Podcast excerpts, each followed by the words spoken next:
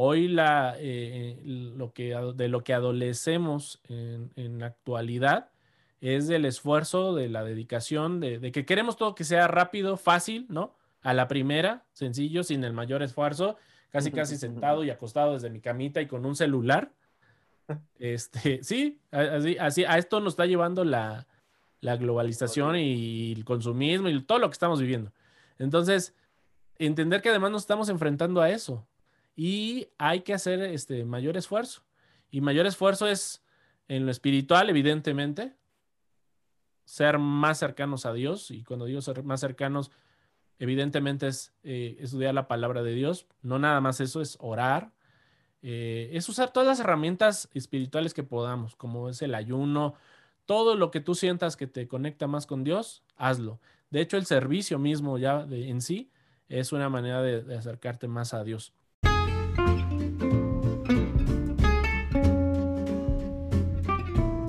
Pasa a vosotros hermanos, espero que se encuentren increíble. En estos momentos acabamos de terminar de grabar con nuestro hermano Dan Andrade, que nos ha platicado su historia y también nos ha platicado la historia de todo lo que lleva detrás el proyecto de Radio. Y no nada más Radio, tiene muchos proyectos en los cuales él ha trabajado, tanto para jóvenes como para hermanos en general, y hasta para adoctrinar personas que no son de la iglesia de Dios israelita. Entonces, ¿quieres saber en qué consiste todo esto? Quédate con nosotros en El, último texto y nos vamos.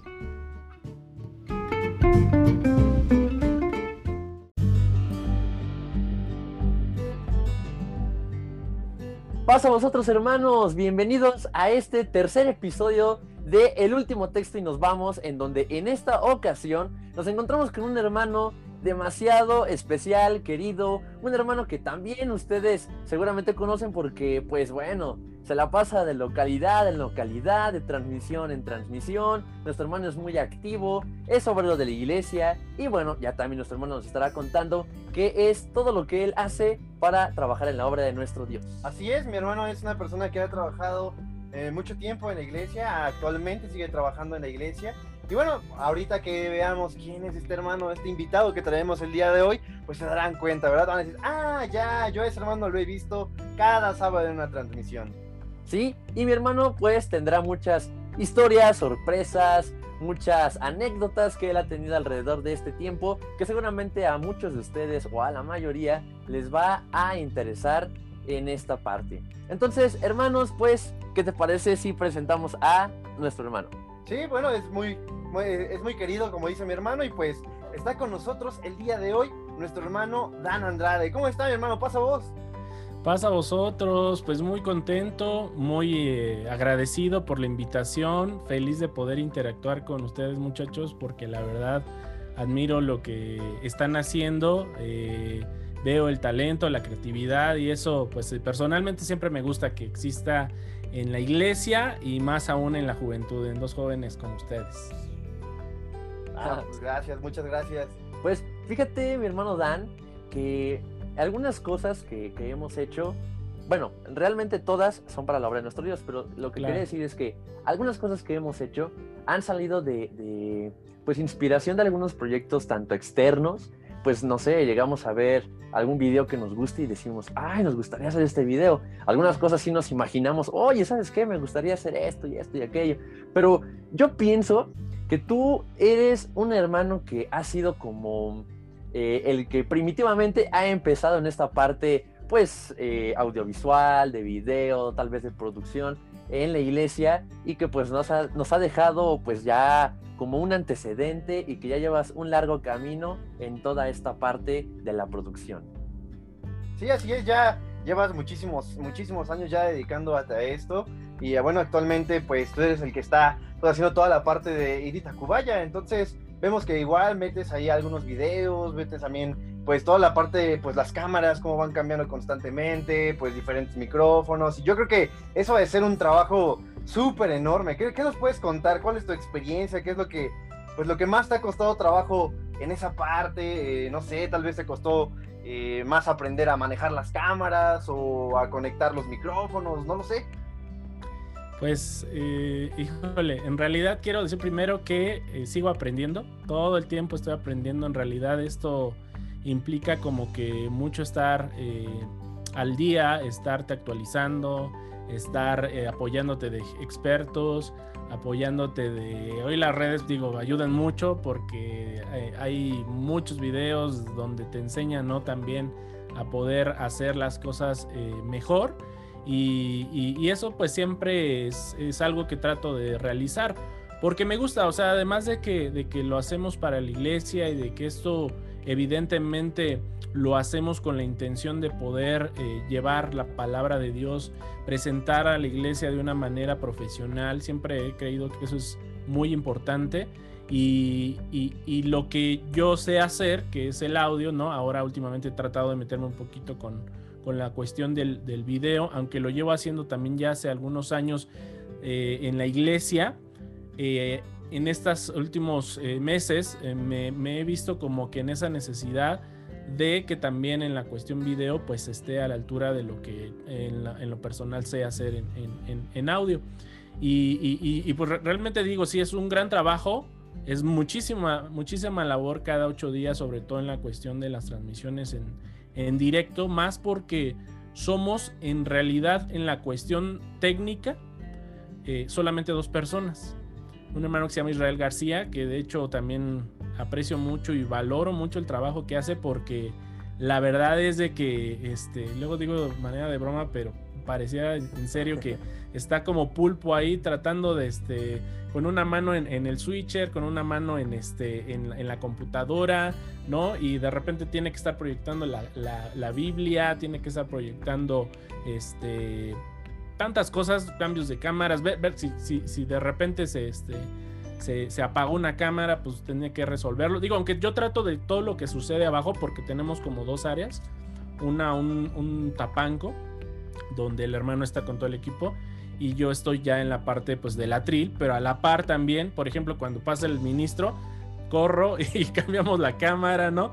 O la acomodamos porque, porque en un momento está enfocando a las hermanas que últimamente me apoyan en cantar eh, que también ese es otro asunto que, es bien interesante, me, me, llama, más bien pretendo mucho el que en los cultos se vea de alguna manera representada la iglesia y por eso es que pensé en, una hermana o dos que me puedan apoyar cantando en el momento en que estamos dirigiendo las alabanzas, como si estuviera de ahí alguna, de alguna forma el grupo este, alabando y dirigiendo a la iglesia. Luego conectamos también vía eh, Zoom eh, a, algunos que se deciden conectar y tratamos de proyectarlos no por otra razón, sino porque mi intención es hacer, eh, cuando la iglesia vea la transmisión, como que se sintieran ahí, ¿no? O, al menos se sientan representados por alguien, porque de hecho nos lo han dicho y por eso hemos tratado de seguir como en, la casa de oración transmitiendo, que el hecho de hacerlo desde la casa de oración les da el aliento de en algún momento regresar y de alguna manera pues les hace sentir eh, cerca. Entonces, eh, pues ya se imaginarán, todo eh, esto voy a la pregunta que me hacían, implica sí, mucha labor, mucho trabajo, pero creo que nos hemos logrado coordinar bastante bien y este y pues agradezco a Dios que, ha puesto como los elementos también humanos eh, en el camino porque, porque es esencial pues la labor que cada uno realiza, que es, que es mucha, eso se tendría que repartir entre varios, pero han tomado el, el reto y lo hacen pues yo creo que bastante bien. De hecho, sí, ¿eh? ¿eh? cuando llegamos a ver alguna transmisión precisamente de Iri Tacubaya, eh, luego nos ponemos a pensar, híjole, ahorita han de estar como que bien presionados, ¿no? Y de repente llega a suceder, siempre llega a suceder, pues cualquier cosita, ¿no? Que tú desde detrás de cámaras lo llegas a notar y dices, híjole, a mí como, no sé, como productor, editor de video, como locutor, no sé, eh, se me fue esto, dije esto, y, tú lo notas mucho, ¿no? Pero quizás las personas que lo están viendo, los espectadores, los viewers, no, no, lo notan tanto. Pero tal vez por esa parte, eh, en el momento sí te sientes como presionado, ¿no? Te sientes como que un poquito, eh, pues, diferente a, como debería ser, ¿no? Lo normal. No, ¿y qué tal cuando tú dejas ya todo acomodado, ya todo bien, ya está listo para mañana que vayamos a transmitir o al rato que vamos a transmitir? Hiciste pruebas, ya todo bien. Y el momento de transmisión, híjole, ya no funcionó el micrófono, o la cámara ya no tiene pila, o esto ya no conectó, ya se fue el internet y la luz, la presión, ¿no? La presión que se debe sentir así de no puede ser, este, y estás ahí pues tratando de arreglar todo en el momento porque pues ya en cinco minutos entras, ¿no? Sí, sí, totalmente. Es como una adrenalina siempre ahí que está presente. Y este, y, efectivamente hay, hay, como mucha presión en, antes. Ya cuando inicias, empiezas a hablar, bueno, en mi caso, ante el micrófono, ya como que digo, bueno, pues ya está en manos de Dios.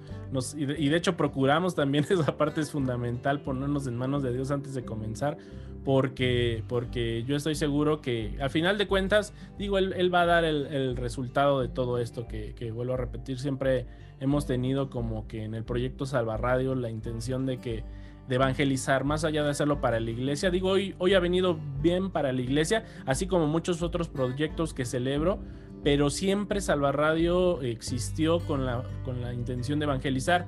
Y el hecho de que también hoy haya personas que nos están siguiendo por primera vez, eh, casi cada sábado, contados son los sábados desde que inició la pandemia que no ha habido un invitado o alguien por primera vez. Y eso personalmente me, me, me llena de mucha alegría porque digo, vale la pena todo este esfuerzo.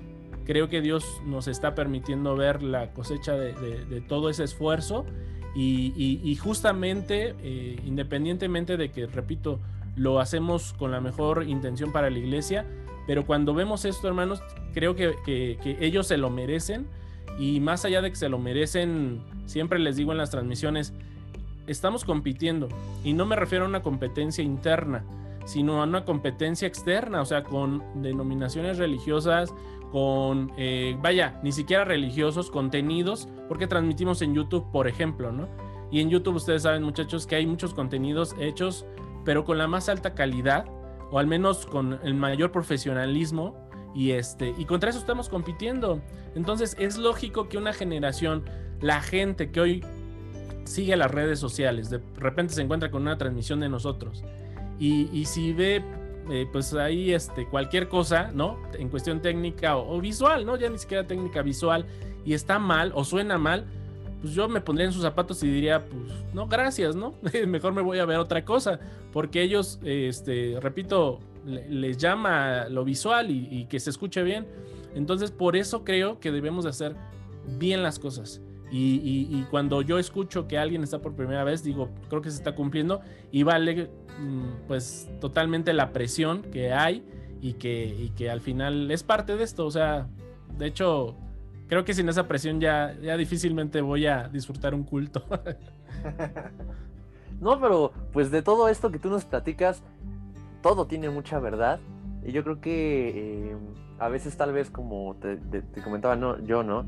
Como espectador tal vez no valoramos muchas cosas, pero sí es importante, ¿no? Que de repente como que volteemos a ver y, y sí veamos este trabajo y lo valoremos, eh, porque hay muchos hermanos de la iglesia que sí se esfuerzan. Eh, por ejemplo, eh, algunos otros proyectos que se están haciendo para niños, para la femenil, etcétera, se ve que desde semanas antes se están preparando. Entonces es un contenido no nada más, como tú decías, ¿no? tal vez técnico, de cámaras o de audio, sino también todo eso que estás preparando desde semanas antes para que todo esto pueda salir bien, ¿no? La planeación, la logística y todo esto se deja ver muy bien. Pero, pues todo esto trae una historia, ¿no? ¿Cómo empezó todo esto de la producción? ¿De dónde le agarraste el gusto? ¿Qué te inspiró? ¿Qué te conmovió? ¿O por qué, por qué empezaste tú con toda esta pues onda de la, de la producción audiovisual? Bueno, ahora audiovisual, ¿no? Antes era este nada más era producción de audio y ahorita ya es más producción audiovisual, entonces ya también como que vamos escalando todos los peldaños. Al rato lo vamos a ver animando 3D y haciendo aquí otras cosas. Actuando en su teatro y todo. no, bueno, pues en realidad eh, todo surgió como que ese deseo y esta pasión por esto en la iglesia, curiosamente. Yo soy nacido en la iglesia, este, y, y tuve como, estuve en una generación donde esto básicamente no existía, o sea, no, no, no había como un parámetro a seguir eh, eh, en cuestión audiovisual. Y, como que quizá, quizá yo siempre fui como muy audiovisual en lo personal, como que sí siempre tenía como mucha atención en, en, contenidos, evidentemente pues que no eran de la iglesia, no sé, encendía el televisor, alguna película. He dicho abiertamente que, por ejemplo, algo que extraño este, con, antes de esta pandemia es ir al cine. Digo, no lo hacía muy seguido, pero me gusta porque de verdad me llama mucho la atención ver en una pantalla, ¿no? O sea, todos los efectos, toda la cuestión del audio, el, este, sí, vaya la, instalación donde tú puedes escuchar en, un ambiente, ¿no? Donde de repente calles este, un sonido, de repente por acá adelante. Luego yo creo que a lo mejor les ha pasado, están viendo una película y de repente oyen que alguien va caminando por este lado y voltean, pues, no, hay nadie realmente la, la escena, ¿no? Como que Entonces, te envuelve. Desde chico creo que, que eso me llamó la atención y luego viene la necesidad en la iglesia de justamente decir, bueno, ¿y por qué? Eh, yo, yo, yo, yo sí me lo cuestionaba desde pequeño, ¿por qué estas cosas no las vemos en la iglesia, ¿no? Y no porque me refiero a, ver como una película de los Avengers ahí en la iglesia, ¿no? predicando como Thor, ¿no? Sino que esa calidad, ese profesionalismo, yo, yo sí decía, bueno, ¿por qué no? O sea, ¿por qué?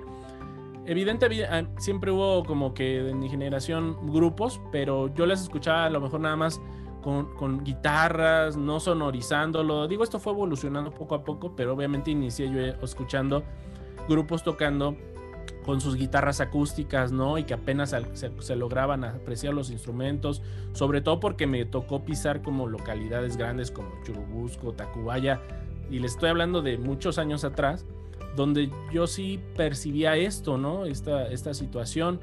Sobre todo creo que fue en la adolescencia, cuando había concursos musicales y que de repente este, nos íbamos, hasta eso sí, sí, le, echaron ganitas los hermanos organizadores porque nos llevaban a teatros y a concursar. Pero no se me olvida una vez que fuimos a, cierto teatro a concursar y, este, y resulta que los músicos tuvimos que tocar en la cabina que estaba hasta arriba, porque para empezar era teatro, o sea, no era un auditorio como tal, era un teatro. Y aunque sí tenían un snake ahí en el escenario, no estaba funcionando la mezcladora estaba en una cabina, o sea, les estoy hablando de qué les gusta, 15 metros arriba. Y este, y ahí nos tuvimos que ir a conectar y a tocar. Y los cantantes, este, en el escenario, este, pues, pues igual con, con dos micrófonos y apenas si se escuchaba. Entonces, como que eso me provocaba a mí, pues ciertas, cierto celo de decir, no, es que no puede ser que, que, que no podamos hacer las cosas bien, aunque se hacían buenos intentos, insisto eh, pero sí fue, sí era como que yo tenía ese deseo de que, de que hubiera algo, algo, algo más, porque lo relacionaba con hacer bien las cosas. Yo personalmente siempre los, la, gente que Dios puso a mi alrededor, sí era como muy profesional en la predicación, en, en, este, en las superintendencias, en el servicio en la iglesia, pero faltaba como, como esto, ¿no? De lo que hoy estamos hablando. Entonces creo que eso me llevó a, este, a querer eh, meterme en, lo que hoy estamos hablando, que es lo audiovisual, y definitivamente la, música, porque, porque yo inicié desde pequeño, más bien desde adolescente, tocando la guitarra, y, este, y también me llamaba mucho la atención, ¿no? Que a lo mejor de repente tener mi guitarra y no tener a dónde conectarla, y era así como que... Ah. De hecho, de hecho sí yo me acuerdo que por ahí un hermano llegó a comentar o no sé en dónde llegué a escuchar que justo así como tú lo comentas, cuando eras más adolescente, pues tú, pues como ahorita también lo dices tú, has tenido esas ganas de trabajar siempre en la iglesia, tanto en la música y pues ahorita ya algo más, pero eh, desde ese momento tú ya, digo, lo digo así, ¿no? Porque es un atrevimiento, te atreviste a, a, a dirigir un grupo de hermanos más grandes que tú, ¿no? Eh, a tocar guitarra, tal vez a decir, no, esta canción así no va, hay que cantarla así, o vamos a hacerlo de esta forma, ¿no? Entonces digo yo, atrevimiento porque no todos tomamos ese papel de poder hacer las cosas de esta forma. Entonces yo me acuerdo que llegué a escuchar algo así, de que tú también como que dirigías algún grupo de música. Sí, de hecho, creo que es una labor bastante difícil eso de dirigir a, a un grupo de música, y más cuando las personas son más grandes que tú pues puede que te sientas así como, híjole, ¿no? ¿Cómo le digo, hazlo así, hazlo asado? Entonces, eso es como que genera un cierto conflicto en tu persona, ¿no? Y, pero pues en ese momento, pues estás ensayando, tú eres el que está dirigiendo, eres el que ahora sí que llevo las canciones, los acordes y pues así va, lo vamos a tocar así y no salió otra vez, otra vez, oye, no ensayaste, tienes que ensayar y creo que es algo que, que sí, sí cuesta trabajo, pero de verdad hacerlo creo que es, algo bastante, pues ahora sí como dicen, de valientes, ¿no? Sí, de hecho, ¿Tú qué nos puedes decir acerca de estos grupos? No sé cómo se llamaba, cuándo empezó, a qué edad lo, lo, iniciaste. De hecho, me están haciendo recordar cosas eh, muy, muy curiosas y un tanto personales que, que, les voy a revelar. Bueno, personales entre comillas, porque quienes este, estuvieron en ese tiempo en aquella agrupación, pues, pues, lo vieron, lo vivieron y pueden dar testimonio de esto. Pero sin llorar, ¿eh? Eh, no, de hecho al contrario, me da pena, me da pena por la actitud que tomaba. Fíjense que a los 15 años tuve la bendición de ser representante juvenil allá en Toluca. Y, e igual, ya debe a estas alturas, digo, ya hay muchos muchachos que me sorprenden muy pequeños y están haciendo cosas increíbles. Pero creo que lo, interesante de esto es de que efectivamente quien, quien les dijo, les dijo bien yo dirigí un grupo de jóvenes ya grandes, o sea, estamos hablando de jóvenes que estaban arriba de entre, o entre los 25 y 30 años, ¿me explico? Entonces, eh, yo era de 15, me toca ser representante juvenil. Eh, obviamente digo, ahí la verdad es que recuerdo que tuve mucho el apoyo del hermano Carlos Pacheco, que en ese tiempo era el, no recuerdo si en ese tiempo era ayuda o diácono de, de la localidad de Toluca, que es donde surgió todo esto. Y este, y el hermano me dijo, pues adelante, inténtalo, yo te apoyo. Dije, bueno, pues vamos a hacerlo. Y ya, digo, como representante creo que fluyó pues, con el apoyo del hermano Carlos. Eh, se daban las cosas, es decir, porque imagínense chicos de 25, 30 años aceptando las decisiones de un representante de 15 no era, no era cosa fácil. Pero lo, donde sí digo que me apena un poco era en la cuestión musical. Ahí empezamos justamente con la música. Bueno, si me voy un poquito atrás, este, creo que estoy hablando de los 11 años, si no mal estoy, donde empiezo a tocar la guitarra, porque en ese tiempo iba el hermano Cipriano Fuentes a Toluca, también este, este, como ayuda o diácono, y llevaba a su familia. Su, hijo mayor, Eder Fuentes, él ya tocaba la guitarra desde los 8 años, si no mal estoy. Entonces llega y me enseña a tocar la guitarra, me enseña a hacer mis primeros acordes.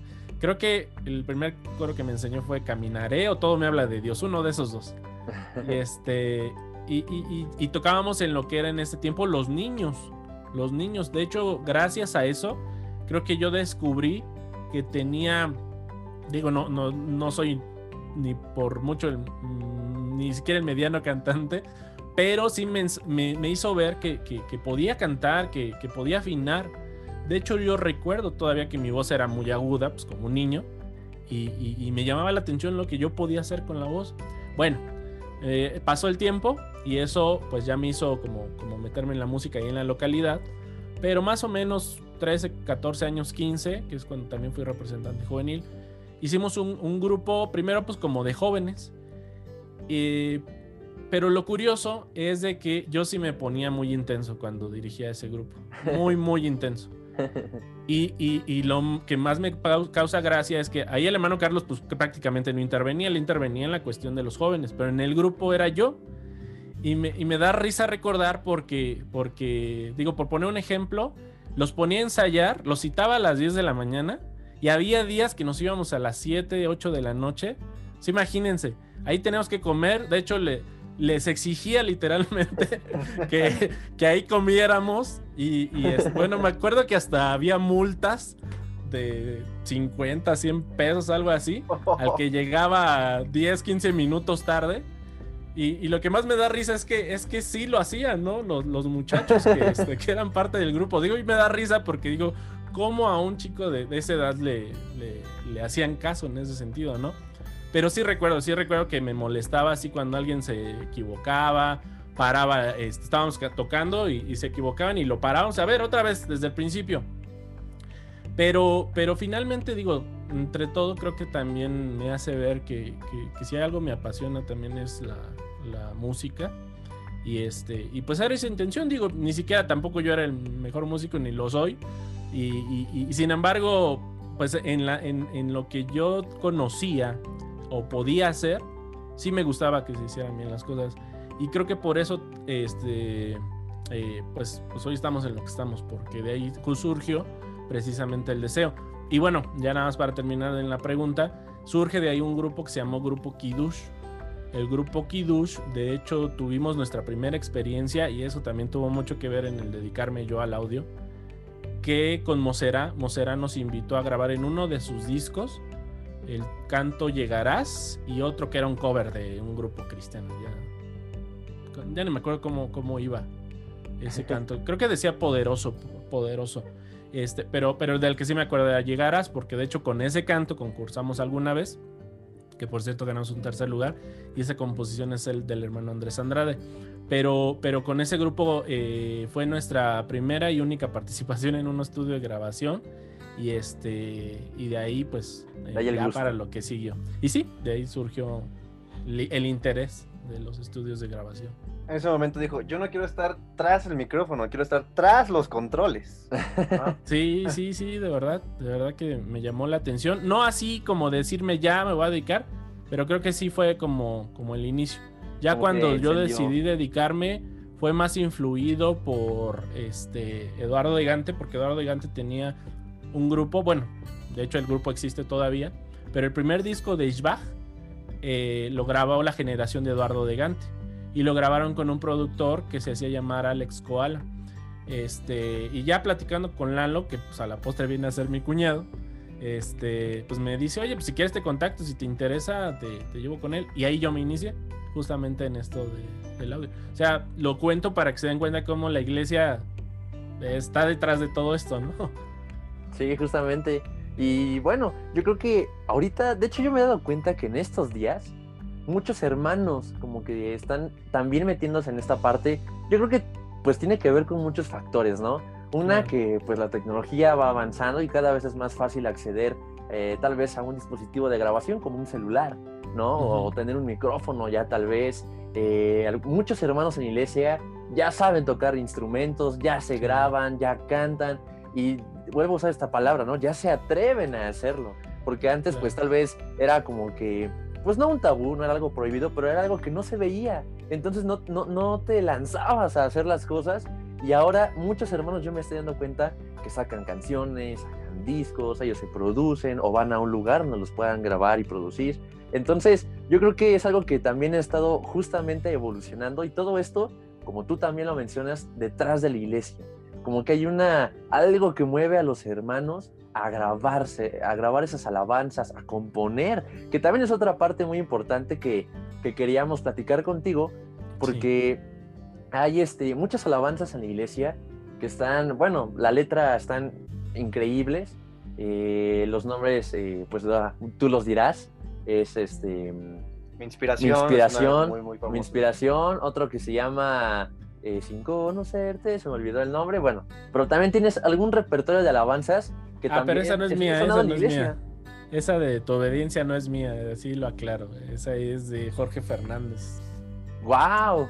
Mira, que nos vamos entrando. Mira de qué nos vamos entrando. Sí, sí, sí. También nuestro hermano Jorge, también nuestro hermano ah. Jorge es así, de esta forma. Ajá, exacto. Quizá ustedes la, la, ubicaron así. Bueno, digo, no sé si fue ahí, porque cuando estuve en Villa de las Flores, este, yo se las enseñé pero este a veces se piensa que, el que las enseña es el que la compuso y no. De hecho, me pasó también alguna vez que visité este, una localidad de, Texas que les enseñé el canto que se llama Así Soy. Y ya después andaban diciendo que era mío. Yo, no, hermanos, no, no, no. O sea, el hecho de que yo se los enseñe no quiere decir que sea mío. Pero sí, mi inspiración sí. sí, sí bueno, y también algunas alabanzas del grupo de Mosera eh, tú eres el que está detrás de, algunas alabanzas componiéndolas, poniéndoles música, pues etcétera, Parece que es el que está detrás de las alabanzas, la composición y creo que también de la producción, ¿verdad? Pues de hecho el último disco que grabaron, como la generación, digamos, de los hijos de, de, Mosera, este, ese disco yo lo grabé y les, y les, ahora sí que les compartí, sí, la mayoría de las alabanzas que grabaron son este composición mía. Pero antes de ese disco les grabé un par, un par. De hecho, de hecho ellos fueron parte de mis pininos y este, la sí, la verdad con, ellos desarrollé también bastante esto que, ahora hago.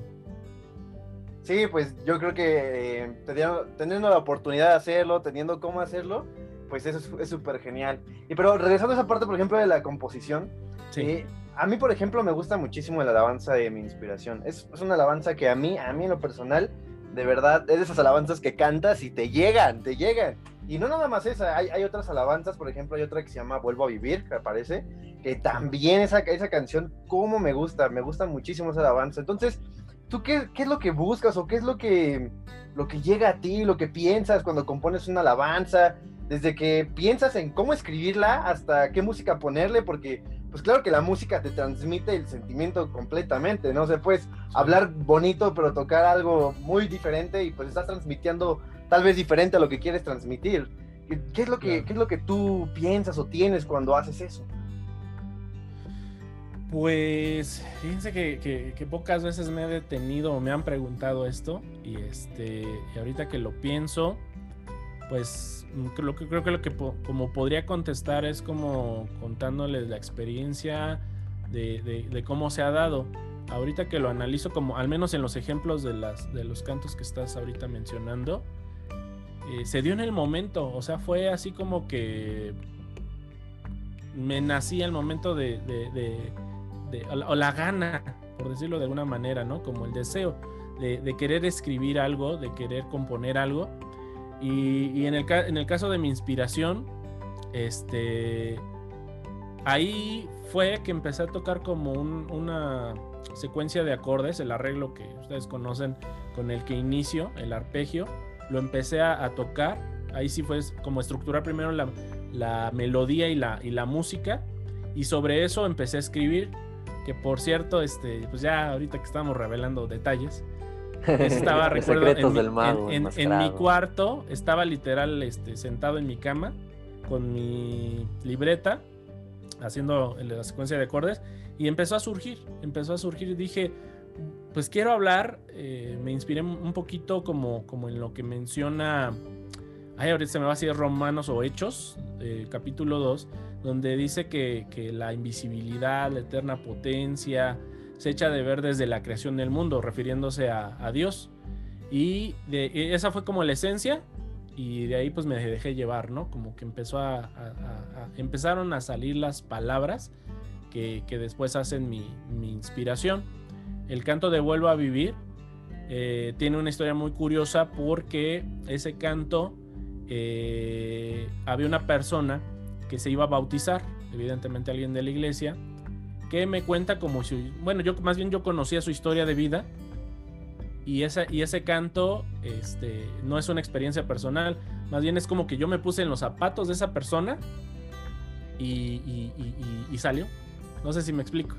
Este, Entonces eh, me puse como en, los zapatos de esa persona y en relación a su experiencia es lo que empezó a surgir y a salir, ¿no? Porque se iba a bautizar y porque la vida pues, que había tenido no había sido tan fácil y dije, bueno, pues ya, ¿no? O sea, sí estuvo complicado, más o menos eso habla la, el canto, pero ya llega el momento en que quiero comprometerme delante de ti, Señor, y este, y por eso el título, ¿no? Mi vida cambió.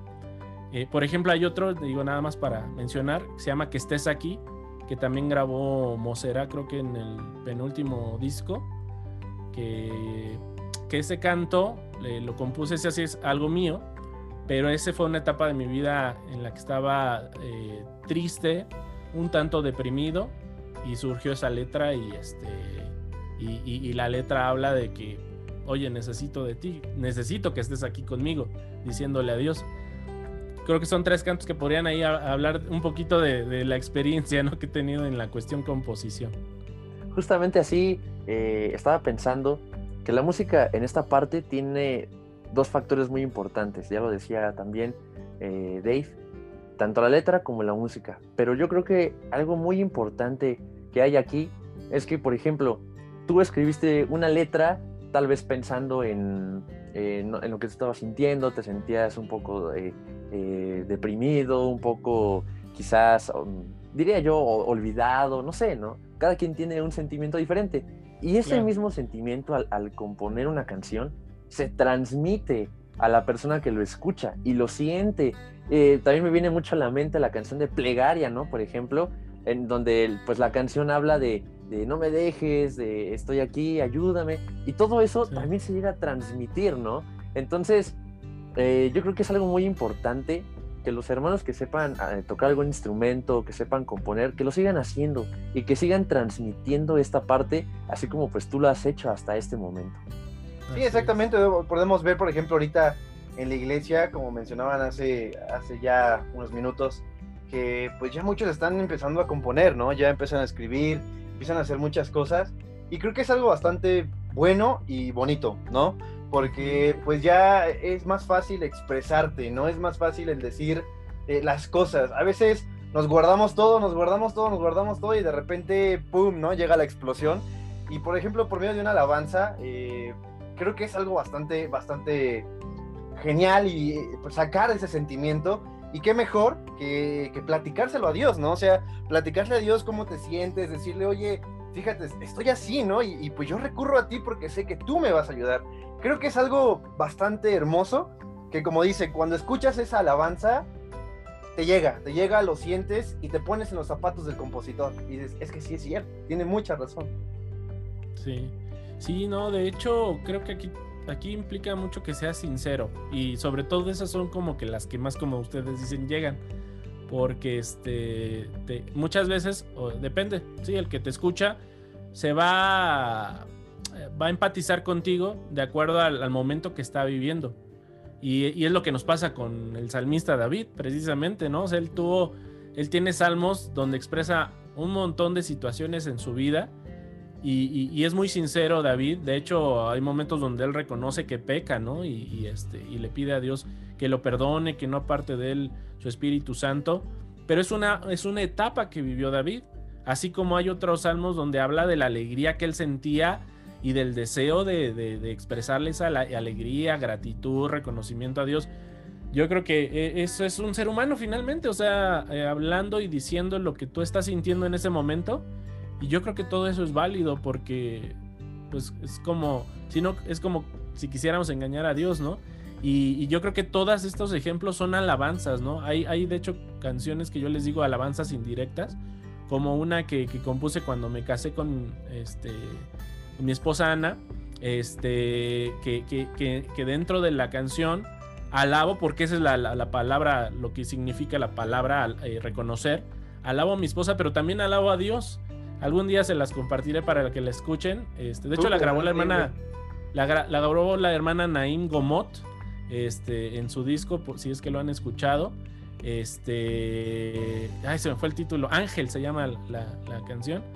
Pero ese día, o sea, para mí era una alabanza, ah, digo yo, indirecta a Dios.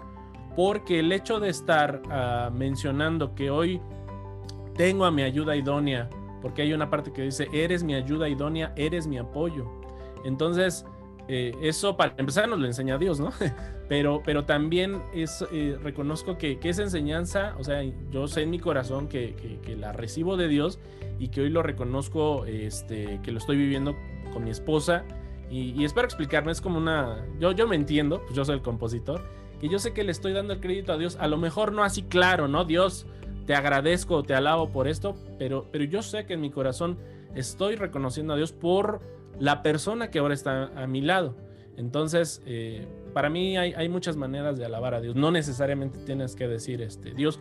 Otro ejemplo rápido, nada más. Hay, una, una, experiencia muy curiosa. Este, alguien alguna vez me dijo, oye, este, ¿por qué no nunca has compuesto como que canciones que pudieran ser para, para para algún cantante que no sea cristiano. Yo dije, pues no. Dice, pues es que deberías de intentarlo porque eh, era alguien que tenía alguien ahí que quería grabar este, y que le faltaban temas. Y yo dije, híjole, bueno, pues lo voy a intentar, no te prometo nada, pero lo voy a intentar. Y de repente dije, bueno, es que como que yo siempre he tenido esa necesidad de, de, reconocer eh, a, a, Dios, ¿no? Pero dije, bueno, a ver, lo voy a hacer de una manera donde no sea obvia, donde sea una letra que pueda ser como, como aplicable eh, eh, de distintas formas, como que cada quien le dé su interpretación, ¿no?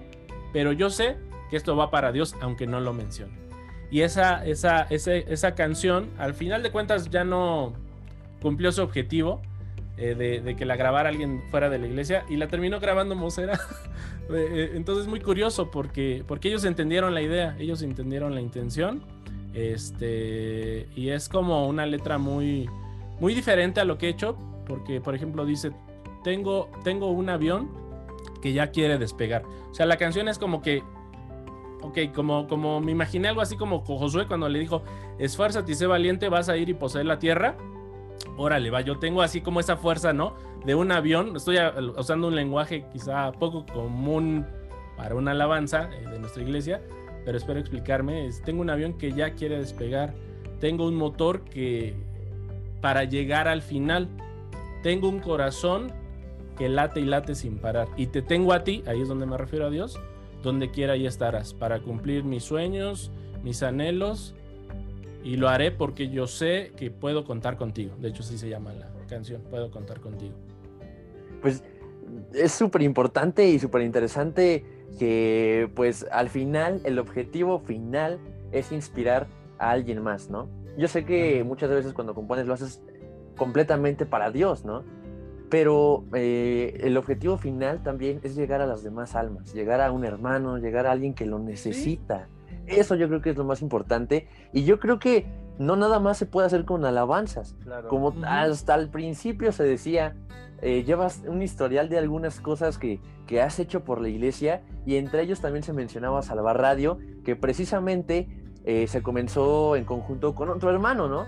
Un hermano que, que, también pues tiene muchas ganas de trabajar y que también pues ha logrado muchísimas cosas. Este proyecto llamado Salvar Radio, que bueno, ya también tú nos dirás, eh, si, nos, si nos permites, cómo comenzó, por qué se llama Salvar Radio, ¿no? Ah, eh, ¿Dónde? ¿Cuándo? ¿Cómo? ¿Cómo? ¿Cómo fue que comenzó todo esto? Sí, claro, digo, Salvar Radio, así que, como lo dice Salvar Radio, comenzó siendo pues, una radio, ¿no? Una radio online.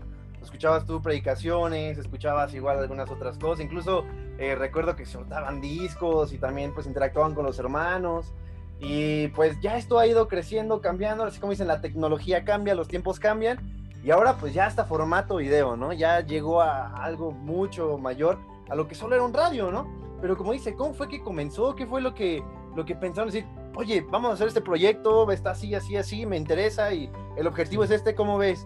Pues órale, ¿no? ¿Y cómo fue que lo decidieron? Porque a veces dices, vamos a hacer un proyecto, oh, pues órale, y le dan largas y largas, ahí se queda. largas, y ahí se queda, y fue así de, pues va, vamos a hacerlo, y se hizo. Así es. Sí, miren, el proyecto Salva Radio lo inicia el hermano Salatiel Ángeles. Este, él dijo, bueno, pues vamos a hacer una radio por internet.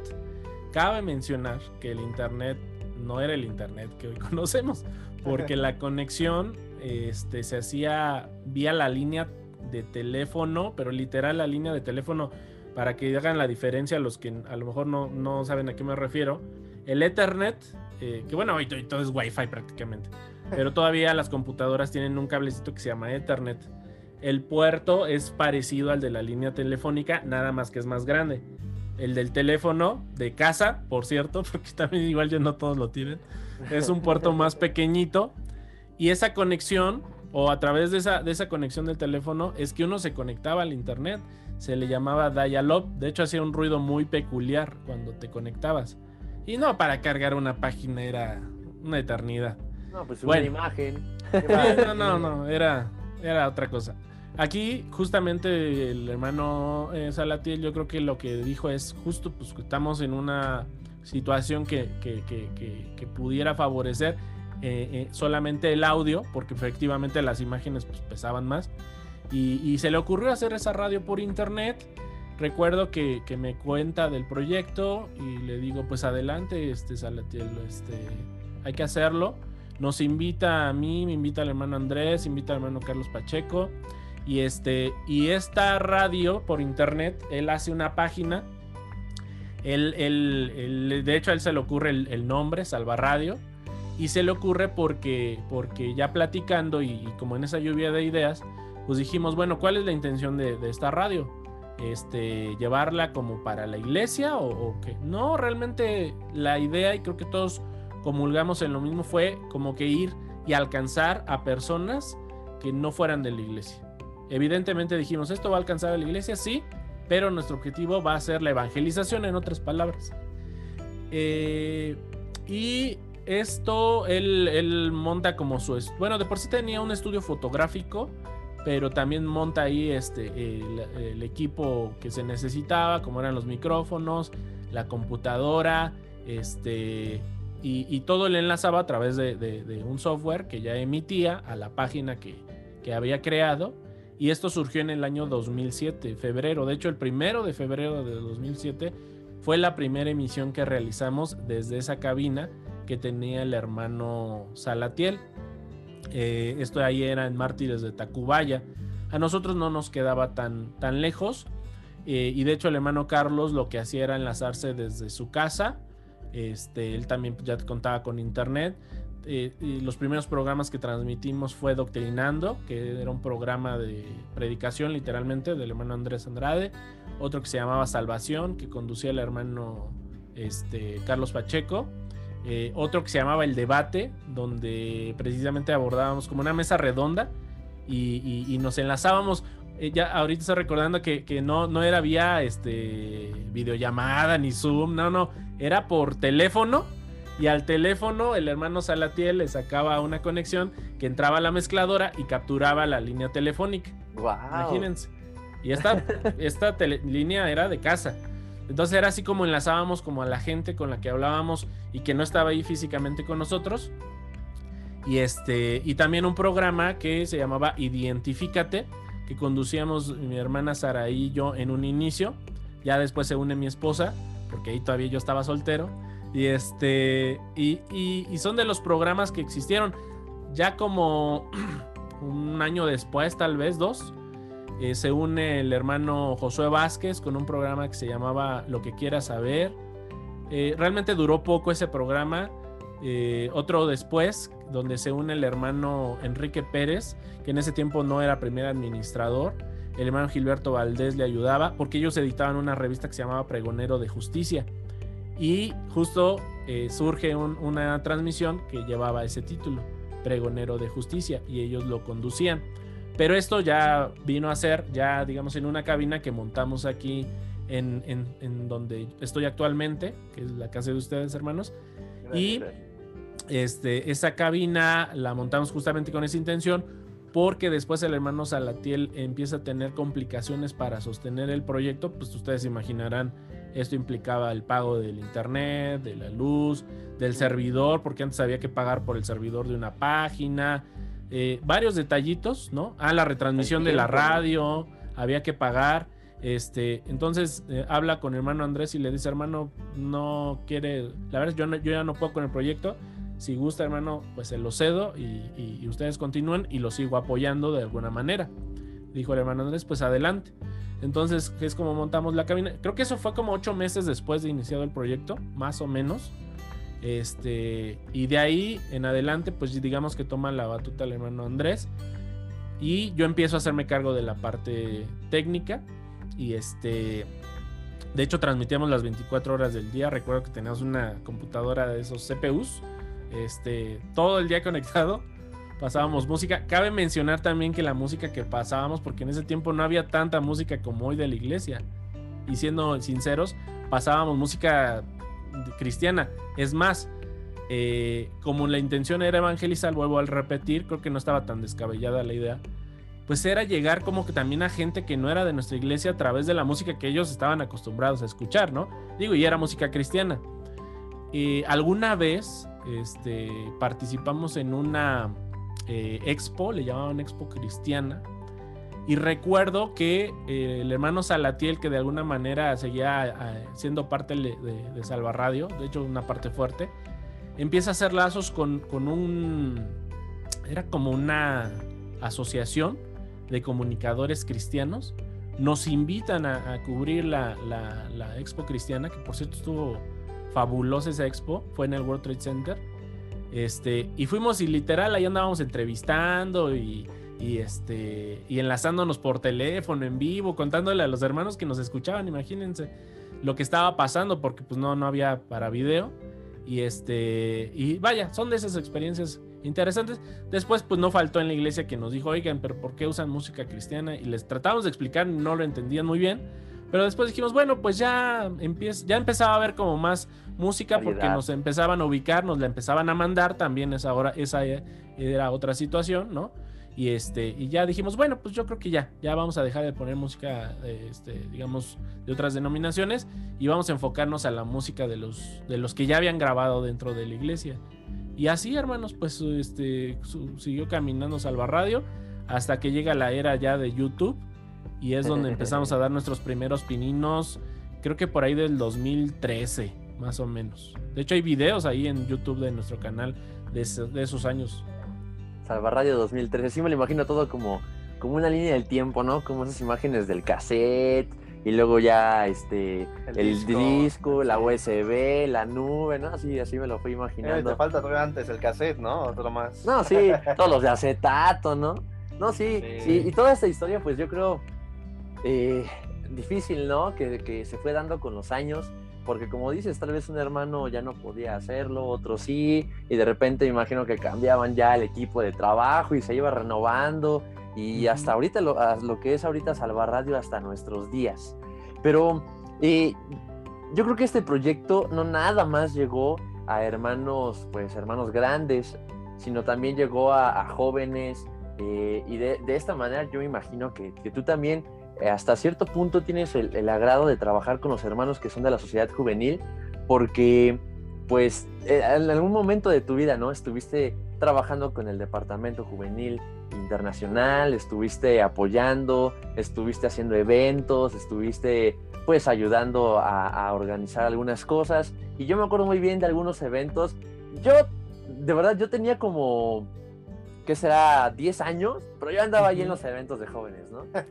Y pues yo andaba ahí corriendo, jugando en los eventos deportivos que se llegan a hacer, en los eventos, me acuerdo que hiciste uno que se llamaba Talento Chilango, que también fue un evento que, que pues fue algo nuevo, se mostraba a los hermanos precisamente como lo dice el nombre, valga la redundancia, pues mostrando el talento que ellos llegaban a tener. Sí, exactamente, recuerdo muchísimo, ahora sí que hermanos que cantaron ópera, unos hermanos que creo que hacían este gimnasia y pues hubo muchísimas, muchísimas cosas que pues a veces pues ves al hermano y nada más les pasa a vos cómo estás y genial y pasamos el tiempo, pero no sabes todo lo que guarda, ¿no? No sabes lo que sabe hacer, no sabes a qué se dedica, no sabes...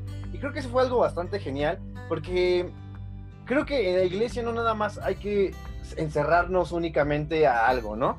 Sino que hacer más diversos, a tener... Pues ahora sí somos una comunidad, una comunidad en la cual pues podemos hacer muchísimas cosas y por qué no usar los talentos y explotar los talentos de la iglesia para pues igual para el bien de, la iglesia y para el trabajo de nuestro Dios. Así es, y encuentras hermanos que tienen, eh, bueno, tanto talentos en común como pasiones en común. Entonces esto también te une y te hace fraternizar, te hace sentirte más cerca de tu comunidad, de tus hermanos, apoyarlos, ayudarlos y de igual manera recibir, que te ayuden, que te apoyen, eso yo creo que es muy importante en una comunidad, ¿no? El apoyo que se dan entre sí las personas. Sí, claro, el, apoyo es una es necesario, es muy necesario porque pues eso es lo que hace que crezcas como comunidad, ¿no? Y la otra es eh, pues la parte en la que, bueno, pues si tú no, no tienes ahorita las ganas de trabajar, pues yo lo hago, ¿no? Y entonces te contagias. Y creo que eso es algo, algo genial, algo muy, muy, muy genial. Así es. Y, bueno, ya para ir finalizando este, este programa, este podcast, a los hermanos que nos están escuchando en Spotify y a los hermanos que nos están viendo en YouTube, nos gustaría hacerte una última pregunta. ¿Qué consejo le darías tú a los hermanos, pues a los hermanos que son adolescentes, jóvenes, a los hermanos que son aún más grandes, eh, para que, pues con base a todo lo que a ti te ha pasado, a todo lo que tú has hecho, para que ellos también se puedan iniciar, ellos se, se, motiven a hacer las cosas y a trabajar pues aún más en la obra de nuestro Dios. Claro, y lograr, lograr ese punto en el que ellos han pensado, yo quiero hacer esto, yo quiero hacer esto, pues llegar a lograrlo. ¿no? O quisiera esto para la iglesia, ¿no? ¿Qué consejo le darías tú? Sí, pues este, pues yo diría que lo que quieran hacer en favor de la iglesia lo hagan con el mayor profesionalismo posible. Sea parte en una trila a predicar, sea este, dirigir un grupo de jóvenes, sea hasta una convivencia, ¿no? Eh, sea presentar tu sacrificio de labios eh, familiar o individual yo creo que es uno de los mensajes que les daría en relación a la plática que, les agradezco de verdad me, hayan invitado porque, porque me están llevando como a, caer en, esto, ¿no? Que, es como que la línea que, yo he tratado de seguir, que lo hagan con el mayor profesionalismo, porque es importante quitarnos como, como esas, esos pensamientos que, que, he llegado a escuchar en relación a que, pues es que lo hacemos para la iglesia y la iglesia pues lo, lo va a entender, ¿no? O sea, como justificándome de que no me esforcé, que, que, que, no, que no me tomé el tiempo para la preparación, este, y, la verdad, este, suena fuerte, pero a veces revela la mediocridad en la que queremos servir a Dios y a la iglesia. Y la escritura no nos enseña eso. La escritura nos enseña que tenemos que tener una visión muy amplia, que tenemos que ser como muy ambiciosos en el buen sentido de la palabra, porque, porque los retos que Dios nos ha puesto a través de su Hijo Jesucristo no son pocos. Eh, Jesucristo lo dijo muy eh, claro, ir por todo el mundo, predicar el Evangelio. Y no solamente es predicar, porque a veces nos quedamos con eso, ¿no? Ahí mismo dice, y que se bauticen. o sea, si tú no ah, provocas a que la gente que estás evangelizando, ¿no? Que para empezar tendría que ser el primer paso que tendremos que dar buscar ser evangelizadores que sinceramente escasean bastante en la iglesia eh, y ahora que la evangelización sea eficaz, donde esas personas que tú estás evangelizando se bauticen. Yo creo que ese va a ser el parámetro para decir si se fueron evangelizadas o no, porque de otro modo serían simpatizantes y te quedarías a medias con lo que realizaste. Y yo creo que para lograr esto, hermanos que nos están escuchando y, viendo en las diferentes plataformas, tenemos que quitarnos como la mentalidad de mediocre que, a veces este, se da, pues porque así nos lo transmitieron, nos lo contagiaron, crecimos en un, en un eh, contexto, digámoslo eh, eh, así, ¿no? Con esa visión. Y, y, yo creo que hay que romper con eso. Es una manera personal este, que, que yo tengo en relación a lo que se está comentando. Y para lograr eso, pues evidentemente se necesita esfuerzo. Hoy la, eh, lo que, de lo que adolecemos en, la actualidad es del esfuerzo, de la dedicación, de, que queremos todo que sea rápido, fácil, ¿no? A la primera, sencillo, sin el mayor esfuerzo, casi casi sentado y acostado desde mi camita y con un celular. Este, sí, así, así a esto nos está llevando la, la globalización y el consumismo y todo lo que estamos viviendo. Entonces, entender que además nos estamos enfrentando a eso y hay que hacer este mayor esfuerzo. Y mayor esfuerzo es en lo espiritual, evidentemente, ser más cercanos a Dios. Y cuando digo ser más cercanos, evidentemente es eh, estudiar la palabra de Dios. No nada más eso, es orar. Eh, es usar todas las herramientas espirituales que podamos, como es el ayuno, todo lo que tú sientas que te conecta más con Dios, hazlo. De hecho, el servicio mismo ya en sí es una manera de, acercarte más a Dios. Este, todo eso hay que hacerlo, pero también estar dispuesto a, invertir, porque evidentemente, y ustedes lo saben muchachos, y yo los felicito por todo lo que están haciendo, qué, qué bonito sería, ¿no? Pues que esto se diera, este, que se viera bien, que se escuchara bien, pues invirtiendo dos pesos, pero la realidad es que no es así. Para esto hay que invertir. Y les cuento una anécdota muy rápido y que son de esas cosas que, dice uno, es que, es que sí, hay algo más que hacer. Eh, alguna vez eh, en, una expo de audio, no era cristiana ni nada, simplemente de audio. De repente yo empecé a preguntar por un equipo de audio, precisamente unas bocinas de esos arreglos lineales que ven en los conciertos, no sé si han visto que cuelgan las bocinas y este, bueno, todo muy padre, pero muy caro. y, dije, la verdad es que sí me dio penita porque la verdad es que no voy a comprar nada, pero yo dije, pues, ¿cuánto anda? y que me dieran las, las características y sobre todo por conocer el equipo, porque aunque yo no me dedico al audio en vivo, pues no va a faltar, al, eh, más bien no ha faltado eventos que me ha tocado este, trabajar en, ellos, ¿no? Este, y, me dije, bueno, voy a ver de qué se trata este equipo. Bueno, ya me dio los costos en miles este, de dólares, ¿no? Este, porque aparte los cotizan en dólares. Y resulta, y estábamos aquí en México, y, resulta que, ah, ya me dice esa persona que estaba pues eh, enseñando el equipo. Me dice, ¿De, qué empresa eres o de dónde vienes? ¿O para qué quieres el equipo? Yo le dije, ah, pues para una iglesia, ¿no? Y me dice, ah, pues está muy bien. No, ustedes los cristianos no escatiman en esto. Y me empezó a sacar así. Yo dije, ¿de qué cristianos hablan? ¿Cuáles cristianos? Porque, pues, no, y perdón, digo, yo sé, digo, no, no es, no, no nos lo tomemos a mal.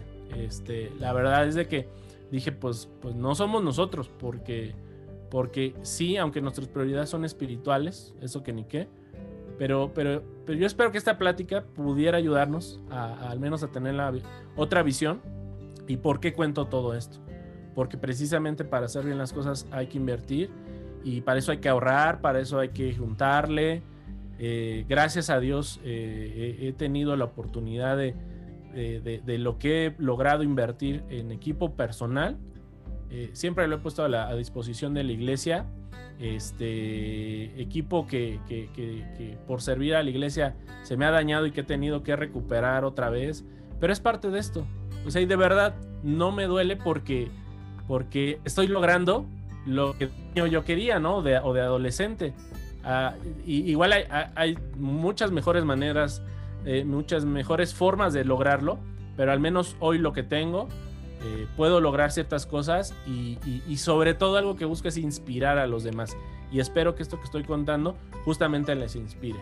El esfuerzo, la dedicación, la inversión, el tener que sacrificar ciertas cosas, porque pues, evidentemente para invertir en esto tienes que apretar el bolsillo y decir, bueno, pues a lo mejor ahora no puedo comprarme otra cosa, sino tener que invertir en, equipo. Y a veces hasta, hasta la familia sale este, eh, pues digamos, afectada en esto, ¿no? Pero, pero también lo disfrutan y, es algo que agradezco a Dios, ese apoyo también que existe por parte de, la familia. Sí, no nada más, por ejemplo, hablando del dinero, sino también, eh, pues, tiempo, ¿no? De calidad con tu familia, pues, con amigos, con hermanos, eh, ciertas cosas que, se llegan a hacer, pero todo esto es muy notorio. Yo creo que si se llega, se llega a ver desde, hasta de lejito, se llega a ver el trabajo que, que se está, haciendo ya por la iglesia y lo digo por los hermanos que ya están trabajando, lo digo por supuesto por ti y por a todos los hermanos todavía que tienen pensado ya también sacar algunos eh, contenidos que por ahí ya también eh, más adelante les estaremos platicando, hermanos de otros estados, Oaxaca, Guanajuato, de Puebla, que tienen también ya muchas ganas de trabajar y que de igual manera, así como tú, Dan, pues tienen ya esta disposición y están también invirtiendo. Pero me parece muy bien el consejo que tú le das a los hermanos, que tengan estas características de, pues querer hacerlo bien, con profesionalismo, invertir, pues como dice, sacrificar tiempo, dinero y pues dedicarse más que nada a esto porque pues es un proyecto no nada más de vida, sino un proyecto eh, que se va a dejar como un legado más adelante para los mismos hermanos de la iglesia que vienen en un futuro. Sí, así es, creo que es bastante importante eso y no verlo como, pues como dicen, como un gasto o verlo como algo que, pues que se va a ir, porque al contrario, ¿no? Cuando es para nuestro Dios, pues lo demás viene por añadidura. Entonces, creo que, que eso es, es, importante tenerlo en la mente, tener eh, siempre, siempre, siempre pensar que el trabajo no es para nosotros, sino para nuestro Dios y pues lo mejor que se pueda, ¿no? Así como cuando Abel eh, agarró su su sacrificio y buscó lo mejor que tenía para poder sacrificárselo a Dios, nosotros también hacer lo mismo, ¿no? También decir, ¿sabes qué, Dios? Esto es lo mejor que tengo yo y si puedo hacer más, pues hago más, ¿no? Porque pues es para Él. Y creo que es algo bastante importante. ¿Qué, qué consejo tan, tan bueno nos estás dando y como dices, tan inspirador? Porque, bueno, toda esta historia que nos has estado contando, todo, todo desde, pues desde cómo empezaste, también cómo empezó el, eh, pues, el proyecto de Salvar Radio y todos los proyectos en los que has, has hecho has estado es algo que, deja un granito, un granito eh, a toda esa, ahora sí que a toda esa montaña de arena, ¿no? Un, granito más que nos ayuda a inspirarnos, a motivarnos y a decir, bueno, si él pudo, pues porque yo también puedo, ¿no? Y si él lo hace por Dios, pues yo también lo voy a hacer por Dios y pues lo apoyo y me apoya y hacerlo así como, pues como debe ser. Así es. Muchísimas gracias, Dan, por estar el día de hoy con nosotros. Eh, estuvimos demasiado agradecidos del momento en que tú nos dijiste que sí, del momento en que aceptaste. Y yo creo que es una dicha pues tenerte aquí con nosotros en el programa, porque pues eres un hermano eh, que apreciamos, un hermano que de igual manera se ve, como lo mencionaba, que trabaja demasiado por la iglesia y pues ahora sí que como a manera de consejo de parte de nosotros es que no dejes de hacerlo, que tú siempre sigas trabajando para la iglesia porque nunca es en vano. Muchísimas gracias por todo. No, muchachos, pues de verdad gracias a ustedes, gracias porque estos espacios también justo más allá del consejo el cual recibo, eh, son de esos espacios exactos que, nos motivan a nosotros, quienes estamos ahora sí que de este lado, porque nos permiten contar como que todo lo que hay detrás y eso a la vez, digo, a, mí ahorita de verdad me hicieron recordar muchas cosas que además me sirven como aliento de verdad, porque uno ya difícilmente se sienta como a, analizar todo lo que ha sucedido, ¿no? Antes de esto y el recordarlo me hace darme cuenta de que, de que hay que seguir adelante, efectivamente, hay que seguir adelante y seguir eh, eh, eh, inspirando como, como ustedes me lo plantearon, ¿no? Desde que me invitaron la intención de, la emisión y, les agradezco y, me da mucho gusto y reconozco la labor que ustedes están haciendo muchachos porque no, de verdad, Dios sabe que no es porque estemos aquí ni porque sí, así como que ah, pues ya echaron las flores, ahora va de regreso. No, de verdad, y lo estaba pensando antes de, esta plática, eh, me identifico con ustedes porque precisamente veo las ganas que le ponen, eh, el talento, la creatividad, el esfuerzo y que yo entiendo claramente todo el tiempo que tienen que estar invirtiendo y la economía también para poder hacer, eh, hacer esto. y, me da mucho gusto que estén haciendo los contenidos que están realizando y, de igual manera, o sea, a seguir adelante. Va a haber cosas que de repente pues no, no van a, suceder, ¿no? Y, eso no nos tiene que desanimar, al contrario, decir, bueno, si no pasó es porque no era el momento, pero ya vendrá a lo mejor eh, otro, otro espacio donde Dios nos lo permita, otro, otro lugar, otra, otra fecha. Este, y, que, y, que y que suceda como, como Dios nos lo vaya también permitiendo, pero de igual forma, pues sigan adelante muchachos, de verdad los felicito, este, me encanta lo que, lo que hacen y, pues lo que podamos seguir haciendo hermanos juntos y por separado, porque también eso, eso yo lo creo, que también tiene que haber como esa diversidad y es algo que celebro con esta pandemia, que ya hay un montón de hermanos este, haciendo contenidos, de verdad, qué, qué bueno porque como dicen por ahí, hay para todos los gustos. Y de eso se trata, alcanzar a los más que se puedan, a los que el hermano dan con lo que puede lograr. Hay, evidentemente hermanos que dicen, pues es que no me gusta lo que hace el hermano Dan y está perfecto. Para eso están otros hermanos y qué bueno porque entonces están siendo alcanzados. Espero explicarme y, me gusta esa diversidad, pero a la vez también que hagamos cosas juntos como la que estamos haciendo en este momento. Así que un abrazo, Dios los bendiga y estaremos orando por ustedes, hermanos. Muchísimas gracias, igualmente. Muchas gracias. Igualmente, y, de verdad que, que, nuestro Dios nos siga permitiendo trabajar para su obra. Muchísimas gracias, Dan, y que Dios te bendiga mucho. Y a los hermanos que nos están pues viendo en las transmisiones de, de las diferentes plataformas en las que estamos, les agradecemos muchísimo por escucharnos en este podcast, por vernos en este video, y les recordamos que cada semana, el día miércoles, estará sacando contenido para que todos ustedes lo puedan ver. Día jueves. Día jueves. sí, el día jueves es cuando sacamos este contenido. Y bueno, recuerda compartir esto con tus amigos, con tus primos, con tus tíos, con tus vecinos, aunque sea, porque la palabra de Dios es para todos. Y pues qué genial que nos estás escuchando y que estás también aquí entretenido escuchando también la historia de nuestro hermano que también nos ha contado que bueno, por el tiempo tuvimos que acortar porque yo sé que nos podemos ir hasta mañana a las 6 de la mañana y aquí seguimos platicando. Y pues bueno, em, antes de retirarnos, me gustaría dar este, este pequeño pasaje que es Pon así mismo tu delicia en Jehová y Él te dará las peticiones de tu corazón.